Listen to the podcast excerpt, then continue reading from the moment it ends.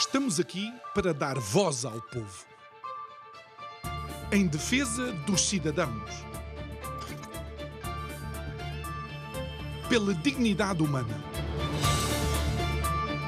Todos temos deveres, mas também todos temos direitos. Será que existe justiça?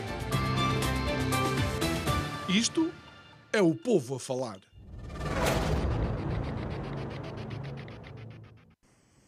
Olá, muito boa noite e bem-vindos a mais um Isto é o Povo a Falar.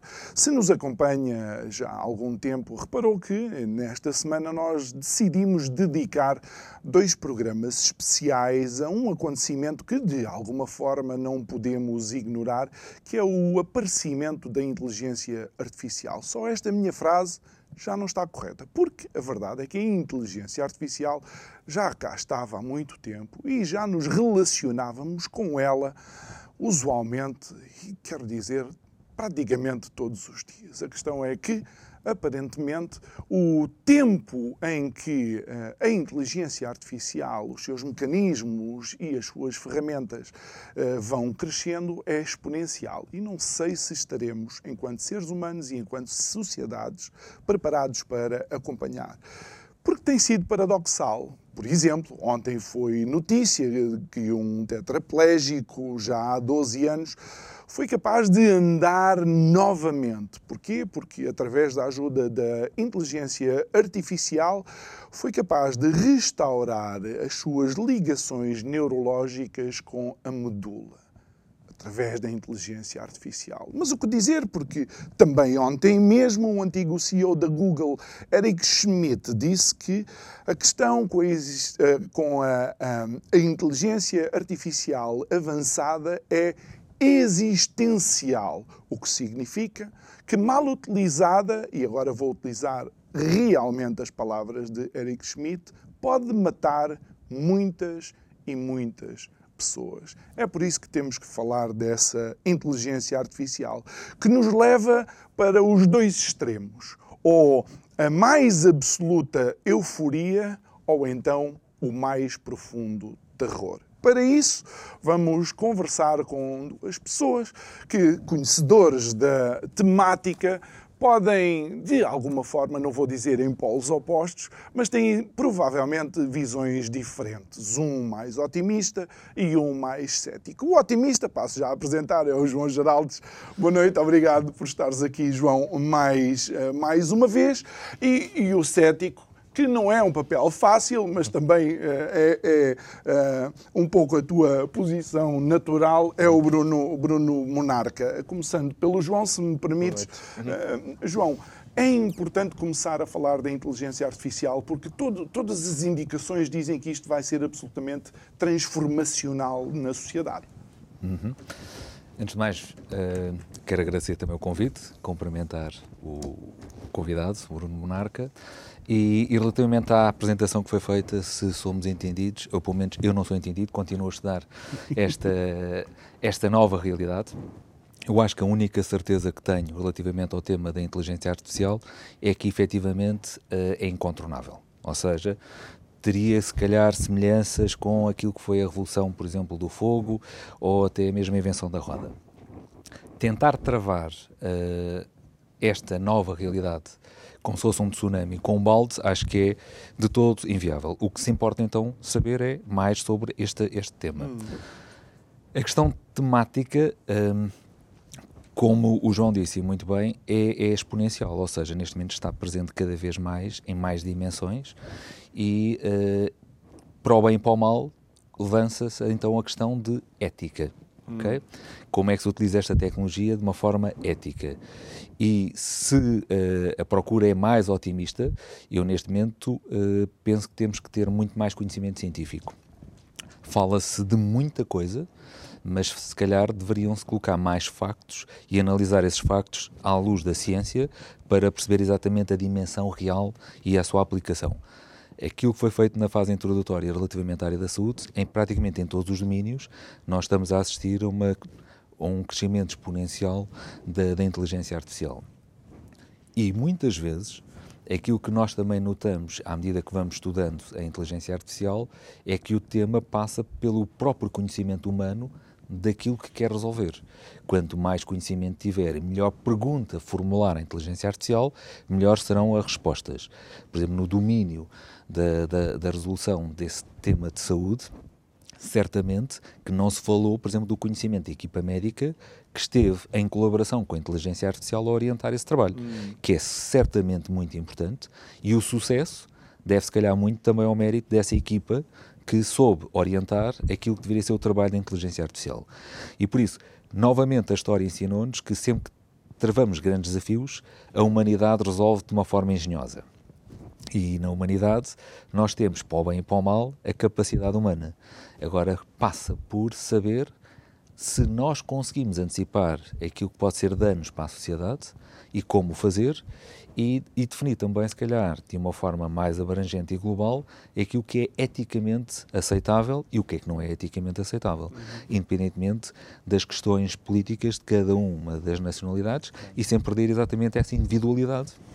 Até porque, eh, provavelmente, eh, perder o controle sobre a inteligência artificial, dizem alguns, pode ser perder o controle sobre a própria relevância da espécie humana eh, no contexto do planeta Terra. Bruno. Bem, antes de mais, boa noite ao João, boa noite também ao João. Portanto, aos dois, João, com uma boa aos dois Joões, exatamente. E, portanto, é uma honra estar aqui a falar desta, desta, desta questão tão premente como a questão da inteligência artificial.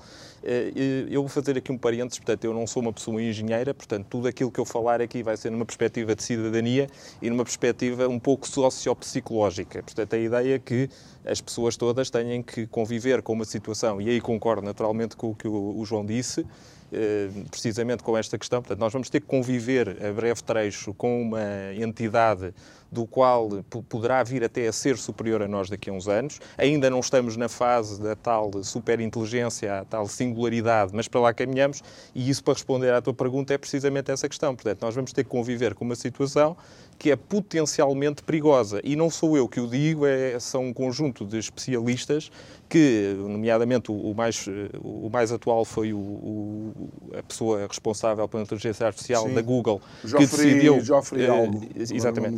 Uh, e também o Hilston, que eles entenderam que, de facto, uh, existem problemas putativos. Significa isto o quê? Que a sociedade poderá conviver com a tecnologia, mas tem que ter sempre um pé atrás, porque uh, todas as ficções, todas as questões ficcionadas ao longo de, dos últimos anos nos filmes são um pré-aviso daquilo que poderá ser se a inteligência artificial se uh, descontrolar ou se nós, uh, de alguma maneira, perdermos o pé, perdermos o fio à meada dessa mesma tecnologia. Porquê? Porque muitas das pessoas, e se virem as conferências do Sam Altman, da, da pessoa que criou o AI, o, agora esqueci o nome da empresa, mas a AI qualquer coisa. Um, OpenAI. Okay. E a OpenAI, uh, ele chegou a dizer numa entrevista que nós não sabemos muito bem como é que isto funciona. Agora, eu não fico descansado quando existe uma tecnologia que, de facto, poderá, em, em potência, substituir grande eh, força de trabalho do ser humano, se não na plenitude, haver alguém que diga, bom, nós sabemos que isto funciona, mas nós não sabemos muito bem como. Isto está a funcionar, mas como sabemos que mimetiza um conjunto de processos cerebrais, um conjunto, um conjunto de processos que o nosso cérebro diria que são químicos e físicos, e tudo aquilo que eles estão a fazer, no fundo, é copiar essa, essa relação algorítmica, mas sem saber concretamente o, o, o busilis do, do, do, funcionamento, ou seja, a parte essencial de como aquilo poderá funcionar. E essa é a minha preocupação. Portanto, estamos a brincar com uma situação que, de alguma maneira, poderá resolver os problemas da humanidade, e eu aí concordo com a posição das pessoas que são otimistas em relação à tecnologia, mas, por outro, fruto da nossa ignorância, Uh, poderá vir-nos a fugir e escapar das mãos. E já houve um primeiro,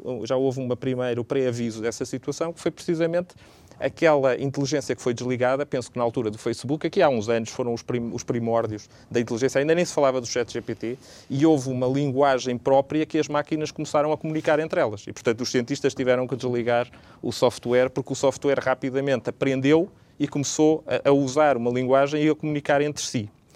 Um, e isso foi um, foi um pré-aviso daquilo que poderá vir a ser a replicação das máquinas e tudo isso, mas já uhum. iremos depois a esses já, já vamos, à frente. Eh, porque eu vou usar algo que o, o, Bruno disse, que eh, de facto muitas vezes nós, nós vemos em uh, em Hollywood ficcionarem-se coisas que depois, mais à frente, uh, eventualmente se tornam uh, a realidade, porque é fruto da imaginação humana, não é? Os Exatamente. filmes.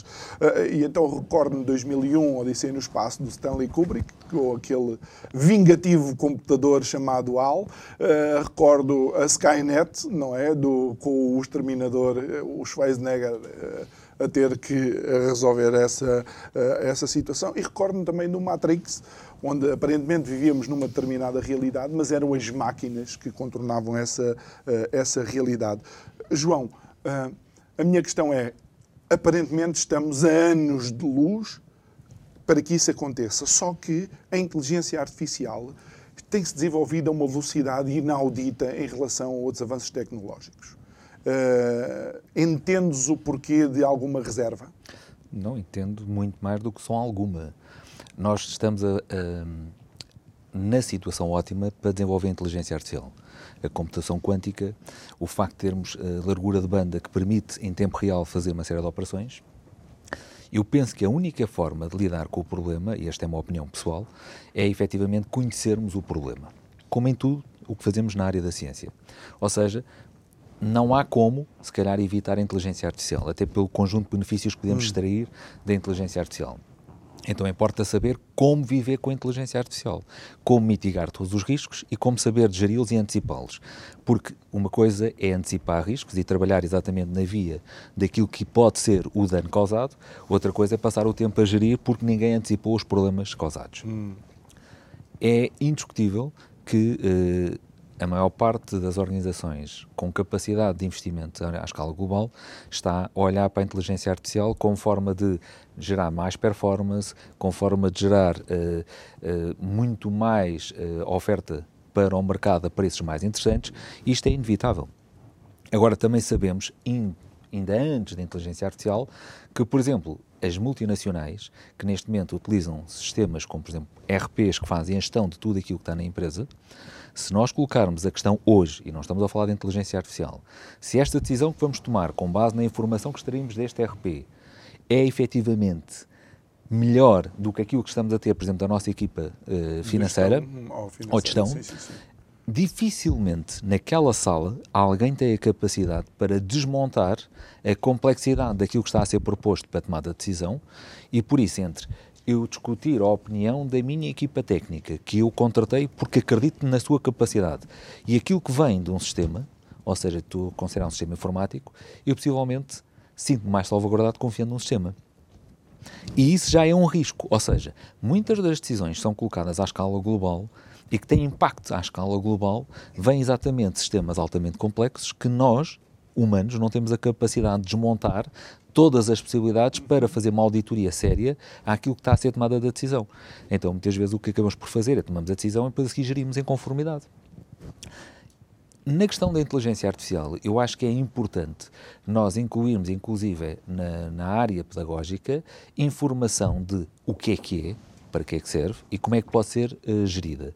Porque, por exemplo, no capítulo legal, nós vamos ter certamente uma grande dificuldade em regular e legislar sobre algo que está a acontecer neste momento. Exatamente. Por ontem, isso... ontem falámos com os nossos convidados exatamente sobre essa, sobre essa, essa questão e vou, vou aproveitar o facto de tu teres dado uh, o exemplo daquela equipa de gestão, ou a equipa financeira, e, e falar algo que.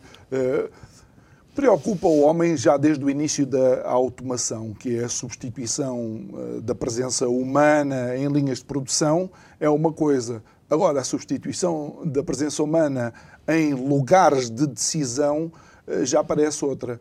Estará depois a inteligência artificial preparada para aquelas decisões que uh, contrariam a lógica, mas que depois o resultado é o correto, ou seja, a variabilidade uh, com que o homem é capaz de decidir coisas que vão contra a lógica, mas que são a decisão uh, correta. Esse é, um dos primeiros, esse é um dos primeiros pontos que é apontado em relação à inteligência artificial, ou seja, como é que a inteligência artificial, de alguma maneira, uh, pode vir a tomar decisões que são contraprodutivas para o ser humano, independentemente dessas decisões, no limite, virem a ser positivas mais à frente. Portanto, no curto prazo, negativas, no médio e longo prazo, bastante positivas. E uma delas é precisamente o tema da sustentabilidade.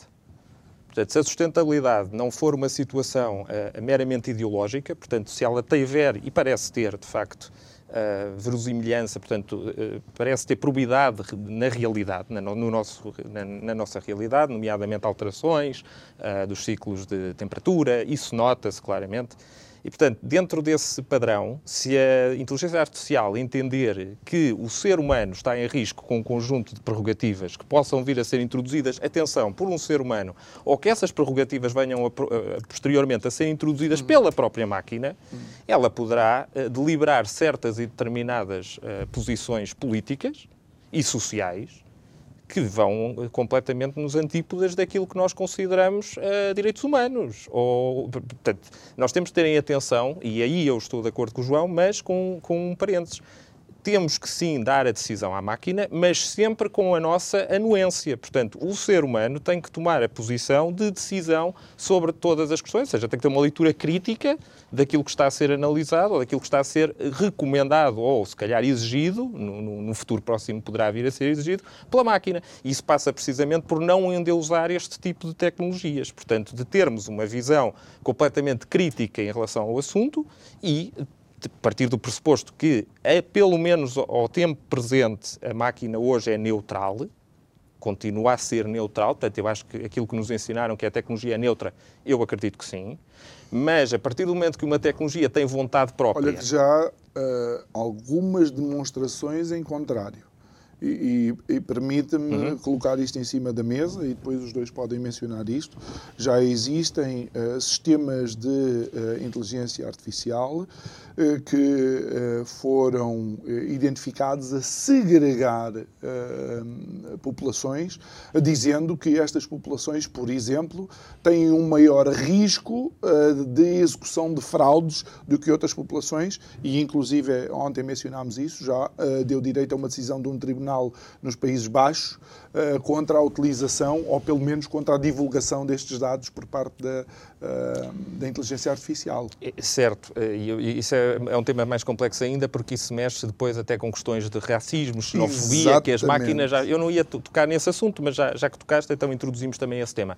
Mas a verdade é que a máquina hoje, sem te contradizer, volto outra vez à minha posição inicial, que é a máquina hoje, de facto, tem uma série de prerrogativas, mas essas prerrogativas estão a ser introduzidas pelo homem. Ainda estamos nessa fase. Ou seja, Exato. a Big Data, para, para, os espectadores, a Big Data, no fundo, é um manancial de informação uh, colossal que a máquina tem acesso. E esse é um dos pontos apontados pela, para, para aqueles que criticam a inteligência artificial. É que a inteligência artificial, ao contrário do que muita gente passa, ainda não está na fase de criar nada. Ela agarra num volume uh, insano de dados, Faz agrega, compila e envia a melhor e dá probabilidade. A melhor probabilidade. É Exatamente. Portanto, o que é que está a acontecer são os seres humanos ainda. Mas no futuro, nessa, nessa, nessa distopia que parece estar cada vez mais próxima, portanto, quando houver a singularity, nós estamos a falar singularidade, estamos a falar que existe uma máquina que toma decisões e que pode replicar-se a si própria.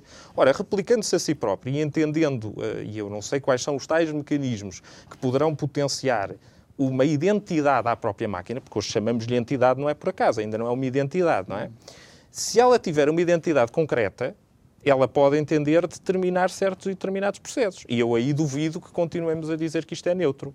Portanto, passa a haver, se calhar, um, um, um poder já ou eh, benéfico ou maléfico, que é o que tu acabaste de dizer e muito bem sobre os filmes. Portanto, os filmes uh, uh, não digo que sejam vaticínios, mas acredito que de alguma maneira uh, criem, criem um, cenários, um cenários, uh... cenários putativos para nós termos cuidado. Uhum. Pronto, e eu acho que não está escrito nas estrelas que a tecnologia vai nos escravizar, mas temos que ter plena consciência que se esta tecnologia acaba por replicar uma série de mecanismos, o homem é dominador por natureza. Eu, eu, eu acho interessante a expressão que a tecnologia não nos vai escravizar e eu até quero colocar o contrário. A verdade é que na história da humanidade muita tecnologia tirou pessoas da escravatura.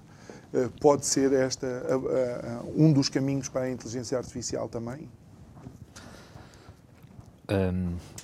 é uma área muito discutida. Como o João sabe, é uma área bastante discutida. Mas vamos ver então uh, as duas dimensões. Assumindo exatamente que importa gerir e conter os danos, os possíveis danos, implica que as pessoas que são envolvidas ou associadas à gestão deste processo tenham que ser conhecedoras. Ok? okay? E isso passa por educar e informar todas estas pessoas, porque muitas vezes nós vemos realização de tomada de decisão com base em questões políticas ou em questões partidárias e não, se calhar, num bem maior, comum. ok? Comum. E isso importa também perceber o que é que estamos a discutir. Para tal, significa que temos que informar todos aqueles que vão ser objeto dessa mesma decisão e perceber o impacto da mesma, que é uma das questões. Que é, nós estamos a falar que a inteligência tem inteligência, mas, como disse, por exemplo, o Bruno, o facto de eu ter muitos dados não quer dizer que eu tenha conhecimento. Okay. ok? Por isso, eh, nós vivemos com a geração mais informada que alguma vez tivemos. Porém, não quer dizer que tenham um maior conhecimento que alguma vez nós já tivemos. Ou seja, perceber que esse Big Data gera conhecimento, é preciso ter essa capacidade de perceber e ligar os pontos e saber ler aquilo que não está escrito. Ou seja, é a tal capacidade da inteligência. Nós estamos a utilizar, e vai ser atualizado desde dados de 2021, naquilo que é o processamento e vai ser atualizado muito mais. Porém, aquilo que importa também salvaguardar é, existem neste momento or, organismos ou entidades que possam fazer o escrutínio daquilo que são decisões, porque uma coisa interessante que nós percebemos é, por exemplo, quando nós colocamos a inteligência artificial, e já vou à pergunta que está a colocar, por exemplo, para fazer a melhor seleção das pessoas para a minha empresa, uma das entidades e isto pode-se pesquisar porque é público, não vou citar o nome da entidade por razões óbvias, uma das entidades só escolhia homens.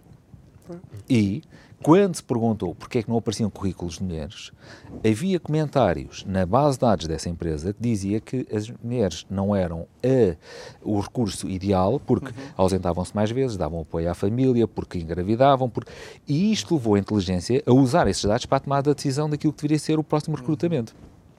Quando se percebeu isto, levantou-se a questão de, afinal, o problema não era a inteligência artificial, eram os humanos que classificaram essa informação e criaram isso. Gerir isso em conformidade pode levantar a questão se é otimismo ou pessimismo. Eu acho que é a questão da seriedade, que é nós só vamos ser capazes de lidar com o problema se tivermos conhecimento acima da média. Por exemplo, a questão do emprego, que é uma mas, questão. Mas, e, e deixa-me colocar isto. Uh, uh, nunca vai ser para a inteligência artificial, numa escolha dessas que tu estás a colocar, o, o, o sexo da, da entidade a ser selecionada Se nunca é, um critério, é, uma questão. Mas é um critério que no passado era Uh, ou seja, era tido em conta para a tomada de decisão, a inteligência vai usar esse critério. Ok se, se essa informação for lá uh, colocada. Porque a inteligência baseia-se em factos. Okay. Ou seja, se existem factos, quer dizer que existe, existem registros. E esses registros, em todo, para todo efeito, foram feitos por humanos. O que tu podes é, de uma forma diplomática, elegante, dizer não, nós não fazemos isso. O que a inteligência verificou é que fazemos. Dizemos é outra coisa, mas fazemos.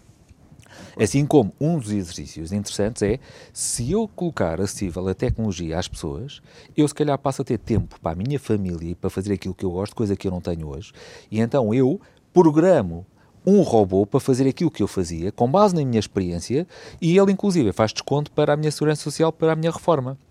Isso é algo interessante. Ou seja, permite. Não apareceu ainda em nenhum filme, creio eu, mas é é ficcionado, se a tecnologia permitir, se as sociedades se transformarem, pode até acontecer. E estás a utilizar a inteligência e a experiência daquele utilizador que, se tiver a capacidade, que não tinha no passado, não tem que saber de programação, mas se tiver a capacidade de treinar um robô para fazer aquilo que ele faz e libertá-lo. Exatamente. Eu acho que até há um filme qualquer com o Will Smith onde todas as pessoas são acompanhadas por um tipo de, eh, de robô diariamente. Agora não me recordo do nome. Mas a questão, novamente, é novamente, nem todas as pessoas vão ter capacidade de comprar robôs para os programar. Ou seja, não é igual para todos, não vai ser, mas... Um vai ter o último modelo, o outro vai ter o... Mas existem sempre desafios, que é, a partir do momento em que a máquina ficar inteligente, pode questionar porque é que eu estou a receber instruções de alguém que sabe menos do que eu.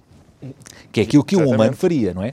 Ou seja, se eu promovo o erro, hum. ok, porque é que eh, eu estou a ouvir alguém que promove o erro? Ou seja, hum, e, e novamente levanta-se a questão de quem é que pode gerir em conformidade a este tipo de situação. Como é que isso, como é que isso se regula? E, e isto que o João nos, diz, eh, nos disse, Bruno, faz-me lembrar um outro filme, eh, o Robocop, onde ele estava impedido de disparar contra certas pessoas porque tinha sido introduzido um código de segurança Exatamente. e esse código de segurança fazia não poder disparar na realidade contra o mal da, da fita, simplificando aqui a, a linguagem e a minha a, a, minha questão vai neste neste sentido. Quando vemos sistemas de inteligência artificial a ser programados pelo homem, por exemplo, para combater as chamadas fake news, num ambiente em que a liberdade de expressão atualmente está debaixo de, de fogo, hum, isto nas mãos da pessoa errada vai nos calar o bico a todos nós. Sim, uh, aqui um... Vou aprender sinais de fumo. Vou entrevistar com sinais de fumo. Aqui um parênteses uh, relativamente à. Porque ainda não se falou e não sei se vai ser tema, mas acho que é interessante falar. Lanças? É eu vou lançá-lo, eu... porque a inteligência artificial não está isolada. Portanto, existe a inteligência artificial e a robótica. Okay. E a robótica, aliás, o Elon Musk uh, já anunciou que vai criar uma empresa, se calhar até muito mais lucrativa que a Tesla, que é a empresa dos, dos, dos humanoides. Uhum. Já para não falar da Boston Dynamics, que tem coisas completamente ah, assustadoras. Sim. Acho que as pessoas já viram. Um, um cão rastreador não, agora uh, também, não é? Sim, mas já tem uh, um robô humanoide que faz mortais, que, que, sim, que, faz. que faz todo o tipo de acrobacias e habilidades. nos Estados Unidos começou a usar um... Robôs, com robôs, com, robôs cães. Com, sim, já, penso que é Los Angeles ou Nova York, já existe uma cidade, inclusive americana, que está a experimentar um piloto dessa natureza. Agora, a questão aqui é, para já essa é a questão da robótica, não é? Mas depois temos a questão também da inviolabilidade dos dados, porque os hackers, portanto, nem sequer é preciso irmos a um fórum global de pessoas que, uh, que tenham uma missão concreta de uh, colocar uh, uma hipervigilância na sociedade. Já nem estou a falar disso. Estou a falar de casos e ataques isolados por hackers ou por pessoas, e nós vemos que existe, que, ou seja, a uhum. ética não pode ser só usada para a máquina, também tem que ser usada por humanos, porque claro. a falta de ética cria hoje problemas estruturais brutais nas sociedades, coisa que não acontecia antigamente. Portanto, a globalização fez com que todos estejamos completamente ligados e hoje uma borboleta a bater as asas não sei aonde cria um ciclone nos Estados Unidos. E isso, o efeito borboleta, hoje é verificável em todo o lado. E, e, quanto mais falta de ética existe, mais uh, decisões erradas se tomam e mais pessoas, uh, mais o chamado collateral, é? os colaterais, acabam por existir. Portanto, dito isto, uh, é humanamente impossível uma, uma tecnologia como a inteligência artificial não ser hackeável, não ser pirateável. É, é impossível, porque mesmo que haja um código-fonte muito mascarado, a realidade é que o ser humano consegue desconstruir e, através da desconstrução, pode chegar a esse código e alterar esse código. E isso preocupa porquê? Porque, uh, e eu, como digo, não sou engenheiro, mas existem certas heurísticas, que é o termo mesmo usado para isto, que faz com que a máquina tome certas decisões. Ora, mudando esse padrão de comportamento, mudando esse código-fonte, a máquina pode tomar outro. E, portanto, dando o exemplo do Robocop, em que o Robocop não atacava civis, com essa alteração do código primário, o Robocop pode atacar civis e pode até fazer dos civis alvos e pode resgatá-lo e, e, pode até uh, criar problemas eh, ao nível de, de raptos. Portanto, estamos a falar robôs que podem ser usados pelo homem para fazer o trabalho sujo. E isto não é distópico, não é uma situação. Isto está já em cima da mesa, sobretudo, e penso que também eh, tu sabes e todas as pessoas já viram, eh, na questão dos drones, que é outra, sub, é outra sub-área da robótica. Mas os drones hoje têm que ser muito, muito, muito bem uh, escrutinados, porque hoje em dia introduz-se uma arma num drone. É e depois é uma arma voadora aí a passear e a matar pessoas. E a prova disso é que nós conseguimos ver eh, exibições de drones, onde literalmente centenas e centenas de drones estão no ar a fazer desenhos, a mudar, a sim, fazer sim, coreografias, sim. sem chocarem uns contra Porque, porque contra são programados outros. roboticamente, precisamente. Portanto, nós conseguimos desenhar um, um, caminho no computador e ele fazer hum. exatamente o caminho traçado que nós pré-determinamos, e lá está. A tecnologia tecnologia, sendo neutra, também claro. tem grandes aplicações, porque é, os drones é, fazem com que as pessoas possam ter. É curioso, porque nós estamos a olhar para o futuro com o conhecimento do passado. Hum. E eu penso que temos que olhar ainda de uma forma ainda diferente, porque há a realidade neste momento que, combinada com aquilo que vai ser o presente breve, um exemplo sobre a questão, por exemplo, das fake news. Neste momento, e não é só através da inteligência artificial, é possível, quase em tempo real, eu mudar a voz do João pôr noutra pessoa, mudar o fundo, contextualizar e dificilmente consegue uhum. e consegue perceber se foi o João que fez ou se foi alguém que quis passar uma imagem diferente do João. E não estamos a falar de armas uh, feitas por, uh, por robôs. De coisas, estamos a falar de, de inteligência uh, humana. Ferramentas simples ao acesso de qualquer pessoa, não é? Exatamente. E que pode, efetivamente, destruir ou potenciar a vida de alguém com relativa facilidade. E não há nada para medir este tipo de situação neste momento. Não. Ou seja, eu não tenho que ser, ao contrário do que era, por exemplo, no passado, capaz de montar imagens ou de trabalhar vídeo. Eu posso dar instruções para que aquilo seja feito e eu crio uma nova realidade. E levanta-se novamente a questão de a única forma de proteger os humanos é dar-lhes mais capacidade de abarcar conhecimento e ter, porque a arma aqui é termos humanos mais educados e mais instruídos. Porque aquilo que vai acontecer é que as máquinas vão manipular os humanos e nós é que vamos ter os, as marionetes de, dessa situação. Porque muitas das discussões que assistimos, por exemplo, mesmo nos mídias, são uh, fruto de manipulação. Mas é muito difícil fazer prova de que foi manipulado, o que torna, mesmo quando vamos, por exemplo, à, à origem, uh, ou alguém tem a capacidade de perceber o contexto na sua globalidade e depois perceber se houve ou não manipulação, porque a maior parte das imagens já foram manipuladas. Assim como quando eu arranco uma máquina, todos os fecheiros que são arrancados pelo sistema do, uh, operativo passam a ter a data daquele momento. Se eu quiser provar que aquilo foi feito anteriormente, foi ter uma grande dificuldade, porque hum, os exatamente. factos vão para o momento em que eu arranco aquela máquina, mesmo que seja em cloud. Ok? Por isso, Aquilo que estamos a, a, olhar é seguramente para a experiência que nós vimos dos filmes que vinham exatamente da nossa infância e que nós materializamos. Mas a realidade é muito mais avassaladora do que aquela que estamos a imaginar do passado. E não precisamos de ter engenheiros. Qualquer um de nós, se não estiver bem resolvido com a nossa sociedade, pode criar danos em terceiros e dificilmente Exatamente, consegue ser punido porque oh, oh, não Mas, temos que comprovar. Eh, eh, só, só uma questão, e vamos utilizar aquela, aquela tua brilhante analogia do, do, do, fogo, não é?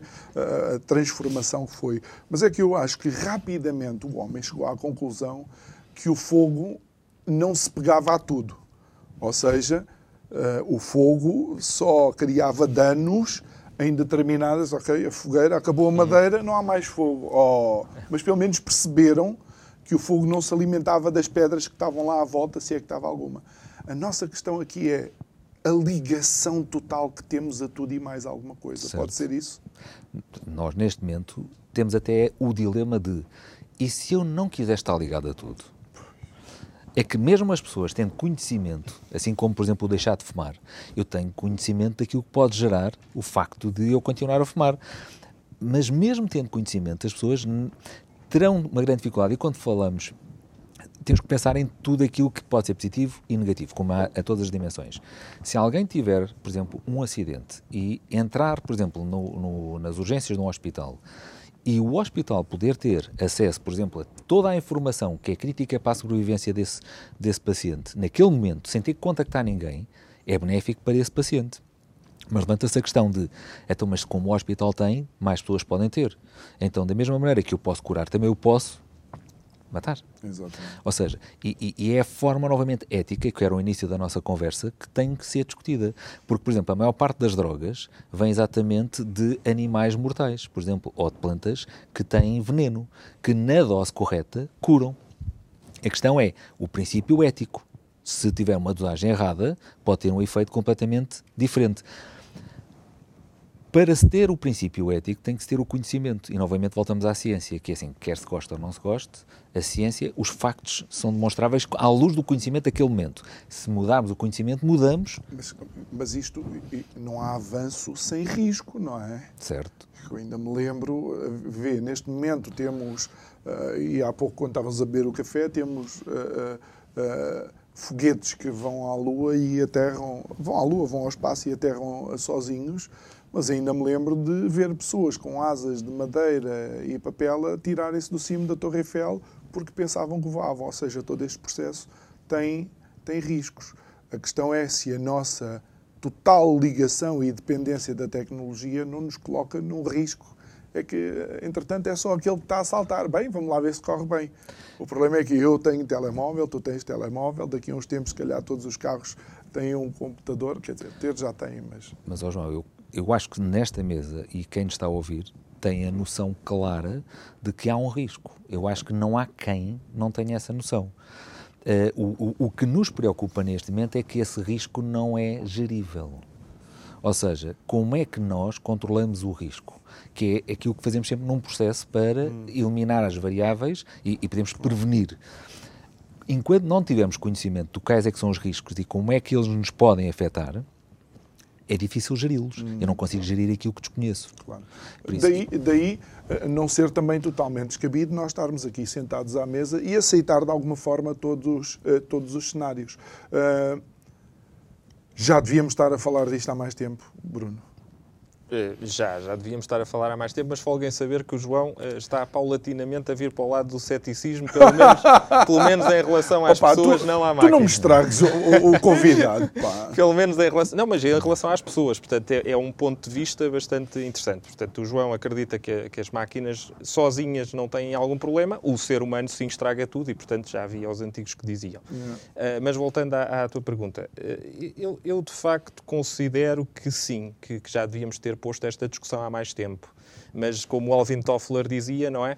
No Future Shock, o, o choque futuro é o único choque que não dá para voltar atrás. O choque cultural é algo em que eu pego no avião e volto para a minha terra e volto normalmente a ver aquilo que, que via e, portanto, não fico assim tão não fico assim tão ansioso. No, no futuro é, um, é, um, é, uma constante perda do nosso referencial uh, inicial. Portanto, a pessoa perde realmente o chão porque vá para qualquer país que vá, já não consegue voltar atrás. E o, a evolução tecnológica é tanta que a nossa capacidade é exponencial mesmo, e portanto a nossa capacidade de abarcar todos os desenvolvimentos não é possível de ser feito. Aliás, eh, mesmo no Covid nós vimos isso. Portanto, as pessoas, a grande incompreensão das pessoas era os dias que eram 300, 600, 900, 1300 casos. Portanto, o ser humano não consegue compreender a exponencialidade porque não nasceu não, não evoluímos com esse tipo de algoritmo, com esse tipo de logaritmo, uhum. se quisermos.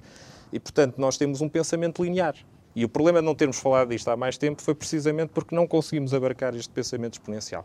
Agora, o que é facto é, ainda vamos a tempo. E vamos a tempo, e eu acho, e é aqui ainda bem que me dás a oportunidade de, de falar desta questão, que é uma questão que não fala, que não se fala, não é muito falada, também por questões de, de lobby a nível da União Europeia por parte destas empresas, mas é fundamental começar a regulamentar Portanto, eu acho que regulamentar é fundamental para não lamentar mais tarde.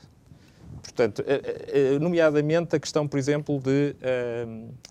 que já começa a ser falado, felizmente, marcas de água, porque já existe uma, uma total. Hum. Uh, aliás, confundibilidade total entre um programa feito por homem ou um programa feito pelo computador.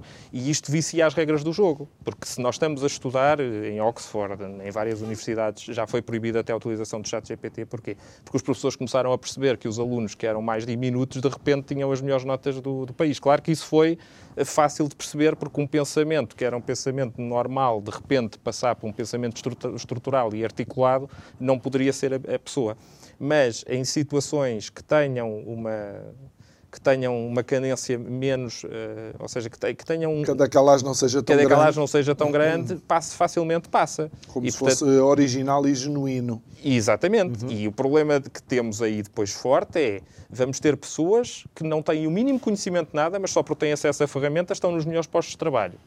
E quando não souberem alguma coisa, vão perguntar à máquina. Só que a máquina, lá está, tem as suas limitações. Depois vamos ter pessoas que estão uh, literalmente uh, sem qualquer tipo de capacidade analítica. Porque isto é que é a preocupação. Se nós Sim, nos começamos cada vez mais a divorciar da nossa obrigação de criteriosamente olhar para a realidade e tentar percebê-la e tentar entendê-la e, e, delegamos isso na máquina, como já delegamos estes anos todos nos políticos, vai chegar uma altura é, que o nosso não penso... estragues o programa, agora vai falar de políticos. Não, é, o que seja, mas a questão é, nós estamos sempre a entregar a alguma entidade a nossa própria é responsabilidade. E esse é que é o problema. Portanto, as pessoas têm que olhar... A nossa postura de cidadania e a nossa intervenção. Exatamente, uhum, mas, mas não só numa questão de cidadania de uhum. tudo numa questão de questionar. Nós deixamos de questionar. E as sociedades, quanto mais esta evolução tecnológica, quanto mais esta revolução, diria eu, tal quarta revolução industrial vier, mais as pessoas vão se acomodar. E ao acomodarem-se, vão deixar de fazer as perguntas. E, portanto, o, o meu ceticismo, eh, mostrando qual é o meu ceticismo em relação ao processo, não é a máquina em si, é a interação entre homem e máquina. Portanto, a minha preocupação maior é como é que o homem vai reagir vocês dois, na realidade, estão de acordo nisto. Sim. Que aqui o, o, a fragilidade é o homem, é o utilizador, Sim, não é? É o homem. É o homem e, no meu caso, se a tecnologia evoluir de uma tal forma disforme, que ela ultrapassa o ser humano em entendimento. E aí, ultrapassando e replicando todos os processos do ser humano, o ser humano, como eu disse, é escravizador, é territorialista. Hum. Uma máquina territorial tem que ter uma componente ética fortíssima para não fazer exatamente aquilo que nós fizemos nos séculos passados, na Inquisição, Uh, portanto, sempre a subjugar o mais fraco. escravatura e por aí além. Exatamente. É o, portanto, o, que tem sido normal. O que tem sido normal na nossa evolução o ir ao Iraque porque havia armas de destruição, não sei o quê, Mas, depois acho que apanharam o Saddam com uma fisga, que aquilo... Portanto, era a liberdade, íamos dar democracia, íamos dar, eh, antigamente íamos eh, enviar a palavra do Senhor, portanto é sempre com uma, com uma prerrogativa mais elevada. A próprio conceito de civilização na, na, na França, que depois, isto, depois a, a cultura alemã depois oposto-se também à hum. civilização, ao conceito de civilização. Portanto, nós temos sempre uma, uma visão histórica do, de altivez. E não me custa acreditar que uma máquina que foi feita à nossa imagem e semelhança, porque nós parece que estamos a voltar ao Gênesis, em que nós hoje somos verdadeiro protagonista, já não somos o ator secundário, somos realmente o criador deste novo Gênesis. A mim preocupa-me imenso. É interessante porque o Harari esteve agora em Lisboa Sim. e quando ele falou do chat GPT, uh, eh, pôs a imagem da Torre de Babel lá no, não tenho uh, lá muito, no, muito simbólico. na apresentação, na apresentação. Muito uh, João, nós estamos já nos, nos últimos oito minutos, sensivelmente. Eu, eu, quis dar esta história desta, deste tetraplégico que voltou a andar, porque aqui me parece uh, algo absolutamente extraordinário, que é a utilização da inteligência artificial, uh, imagina na cura do cancro, uh, coisas tão simples onde investimos milhões e milhões ao longo do tempo e que ainda não resolvemos, por exemplo, a malária, continuamos sem, sem resolver. só depende de nós. Se me permites, só uma, um tópico. Eu não acho, ou pelo menos, não conheço ninguém que não tenha ceticismo relativamente à questão da, daquilo que pode resultar da inteligência artificial. Isto é um ponto. Mas eu penso que a pergunta, e, e no início era, vamos ter inteligência artificial ou não vamos ter inteligência artificial? E a minha opinião é, não temos como não ter, porque ela está cá e vai ficar, é incontornável. Por isso não é uma questão de ceticismo relativamente às dúvidas que resultam, até porque nós, na fase de maturidade desta tecnologia, nós estamos na, na fase bebê, ou seja, nem sequer estamos na fase jovem. Uh, e, efetivamente, é, é um, um desafio. A sociedade tem neste momento problemas muito graves, porque, por exemplo, nós temos a maior longevidade também da, da história da humanidade. Hum. E temos pessoas a viver sozinhas como nunca tivemos. E vivem sozinhas na sociedade, ou seja, na, na, na, nas grandes cidades algumas delas com um problema, inclusive, é de locomoção, e é um problema que se calhar não é dada essa visibilidade, mas que não conseguem sequer sair de casa porque vivem em cidades antigas, que têm muitos degraus, que nem dá para pôr elevador e que estão lá. A inteligência artificial pode resolver uma série de problemas, porque nós já conseguimos perceber que a inteligência consegue, inclusive, é dialogar com estas pessoas e aprende a dialogar da forma como elas gostam de que sejam ouvidas e de falar tem benefícios para a sociedade, certamente. Vai reduzir a taxa de suicídios ou, ou de problemas uh, do foro psicológico. Na, na terceira idade. E, e, e, mesmo países que países nórdicos onde, por exemplo, os, os invernos são rigorosos e ficam muito tempo isolados, aqui ter uma máquina que aprende e que dialoga e que estimula assuntos com base naquilo que é a experiência que teve com o humano, esta curva da experiência, ou seja, e também este customer experience que é criado aqui, é, é, é importante. Mas, novamente, se foi dada instrução para tirar princípios mentes próprios desta relação com o ser humano, obviamente que temos aqui consequências nessa, nessa lógica. Que nós conseguimos, por exemplo, um dos problemas que existem nos comboios é, por exemplo, aquelas traves que ficam enfraquecidas com madeira. Com o percurso que nós temos, uh, por exemplo, só na Europa, são muitos anos só para diagnosticar isto. A possibilidade de colocar câmaras à frente dos comboios e perceber exatamente ao nível dos pixels qual é que é aquela que potencialmente está e consegue tirar a fotografia mesmo à velocidade que vai o comboio e identificar quais é que tem fissuração e, e minimizar o número de riscos é algo que dá tranquilidade à humanidade e que dá tranquilidade a quem usa, por exemplo, estes meios de transporte. Ou seja, não considero que exista um caminho de não, vamos acabar com esta tecnologia porque os riscos são maiores que os benefícios.